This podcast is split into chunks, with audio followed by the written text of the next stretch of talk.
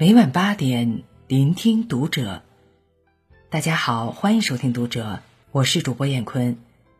今天和大家分享姚七的文章：熬夜与不熬夜，十年后差距到底有多大？关注读者新媒体，一起成为更好的读者。前几天，朋友和我说了一段很有意思的话，我觉得“晚安”这个词。不意味着一天的结束，而是一个冲锋的信号。它代表着真正属于我个人的深夜时光终于要来了。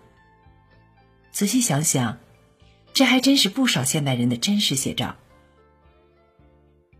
因为白天要忙于工作、忙于家庭，只有到了晚上才能找回点自己的时间，所以总是舍不得睡去，开启所谓的报复性熬夜。哪怕已经很晚了。还是捧着手机，一头扎进各式垃圾快乐中不能自拔，最后在空虚与懊悔中沉沉睡去。到了第二天，因为缺觉，精神变得烦躁敏感，学习和工作效率低下，不得不拿晚上更多的时间来填补白天的空缺。于是，一边熬夜，一边发誓早睡早起，夜里不想睡。早上不想醒，最后陷入熬夜的恶性循环，不能自拔。不少网友说，都知道熬夜伤身体，可是就是控制不住自己啊。其实说到底，导致熬夜的根本原因只有两个：二自控力不够强。这个时代不熬夜成了我们最难的自律。之前看到一个博主的微博。底下的评论让人胆战心惊。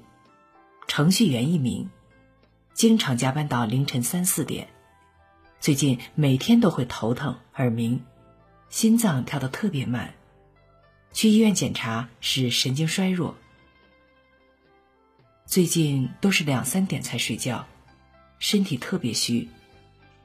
最近感觉浑身无力，心跳特别快，头晕耳鸣，脑子昏昏沉沉的。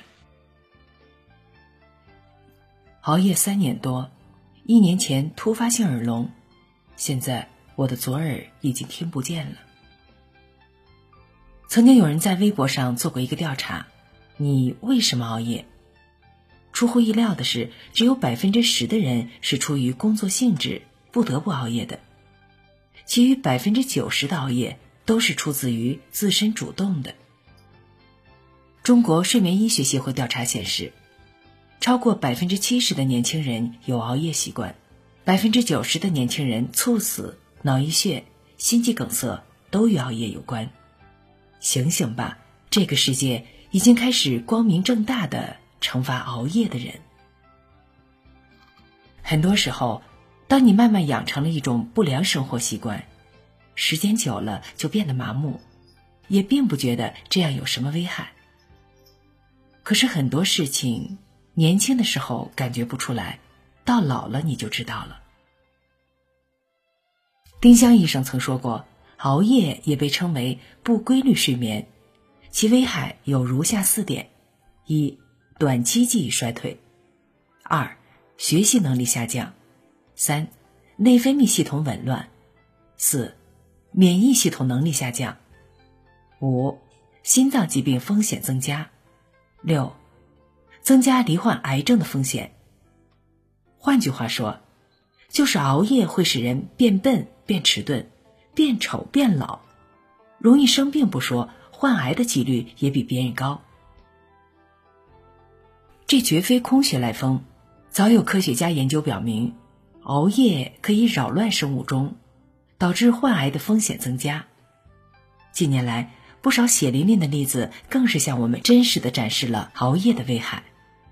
三十四岁的刘先生因为世界杯期间熬夜看球，突发脑出血被送进了医院。二十七岁二胎妈妈经常熬夜玩手机，因疲劳过度突发猝死，手机屏幕永远定格在未完成的淘宝页面上。去年，年仅三十五岁的青年教师赵艳云，听课时突然心脏骤停猝死，生前经常熬夜搞科研。熬夜的伤害其实长期潜伏在你的身体里，你永远都不知道什么时候会爆发。就像那句玩笑话说的：“熬夜的人罹患老人痴呆的比例较小，因为早死的比例比较高。”很多时候，你熬的不是夜，是气血，是精神，是宝贵的生命。之前在知乎上看到一个帖子。答主描述了自己熬夜十年的经历。我今年二十八岁，从高中毕业就开始每天熬夜，几乎没在两点前睡过。你问我在做什么，其实也就是打打游戏、追追剧、逛逛淘宝什么的。后果就是这些年皮肤各种爆痘，疯狂脱发，常年眼袋浮肿，四肢酸痛。朋友都说我像三十好几的人。前段时间，好几次熬夜时心脏突突的疼，吓得我赶紧去医院检查。医生说我心肌缺血，勒令我以后必须十一点前睡觉。好了，不说了，我要去睡觉了。最后，希望大家引以为戒，没事别熬夜了，有些事情真的不能重来。你知道吗？熬夜与不熬夜的人，差别简直惊人。四十六岁的 Sir Chalmers 曾参加了英国伦敦的一个睡眠学校的实验，连续五天只睡六个小时与睡满八个小时的面容对比照，人们惊讶的发现，同样一个人，后者比前者从精神样貌上来看老了近十岁，而这只是五天的对比结果，更不用想象长期熬夜带来的变化了。有网友晒出了自己十七岁和二十二岁的对比照，熬夜五年，生生从一个小鲜肉熬成了中年油腻大叔。认识一位姐姐，容貌秀丽，皮肤光滑细腻，快四十岁了，身材依旧窈窕动人，而且早就创立了自己的设计品牌。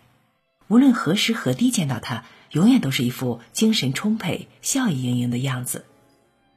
我们都感叹，他人生就像开了挂般精彩。后来偶然一次聊天得知，这位姐姐十年如一日的保持正常的作息规律，几乎从没在十一点之后睡过觉，每天清晨都要早起跑步半小时，所以才能一直保持健康的身体和充沛的工作状态。原来。熬夜和不熬夜完全就是两种不同的状态，不同的人生。原来所有的光鲜亮丽背后，都是你想象不到的坚持和自律。越是成功的人，越懂得作息规律、好好睡觉的重要性。别人在休息，你在熬夜追剧；别人精神饱满的工作，你却昏昏欲睡；别人升职加薪，你还在原地踏步。人和人的差距就是这样一点一滴拉开的。你今天熬过的夜，偷过的懒，放纵过的身体，都是给未来生活插上的一把刺刀。一个连睡眠都控制不了的人，又拿什么去控制自己的人生呢？无论何时，身体才是革命的本钱。没有一个健康的身体。你拿什么去追寻你的梦想？拿什么去陪伴你的家人、爱人？又拿什么去和人家拼人生下半场？前段时间，网上流行一个测试，通过你晚上几点睡觉，就能判断出你属于哪一类人：A. 十点之前；B. 十点到十一点；C. 十一到十二点；D. 十二点到一点。一一点以后，测试结果：A 十点前，人生赢家，这种人一般活得无忧无虑，吃得好，睡得早，身体棒，没烦恼。恭喜你，你就是人生赢家。B 十到十一点，严于律己型，常见于上班族，这种人一般比较自律，也比较理性，会合理安排好自己的作息时间。工作生活两不误。C 十一至十二点，精打细算型。这种人喜欢把生活安排的满满当当，不允许自己浪费一分一秒的时间，在熬夜的边缘疯狂试探，每天掐着点儿在凌晨到来之前睡去。D 十二到一点，熬夜达人。这个点睡的人，要么是精神旺盛，八卦追剧剁手，要么心有忧愁。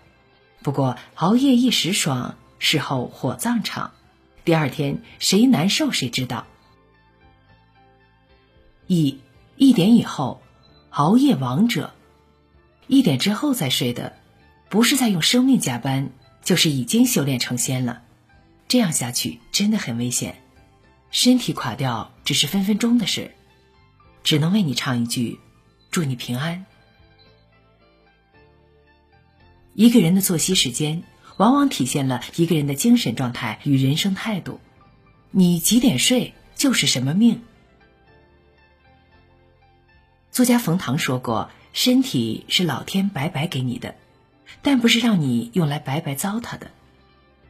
你年轻时少睡的觉，欠下的睡眠债，总有一天，老天会如数还给你。别再熬夜了。”清晨的粥比深夜的酒好喝，家里的床再硬，也比医院舒服。人这一生不必追求大富大贵，只要一家人身体健康、其乐融融，就是岁月赠予的柔软幸福。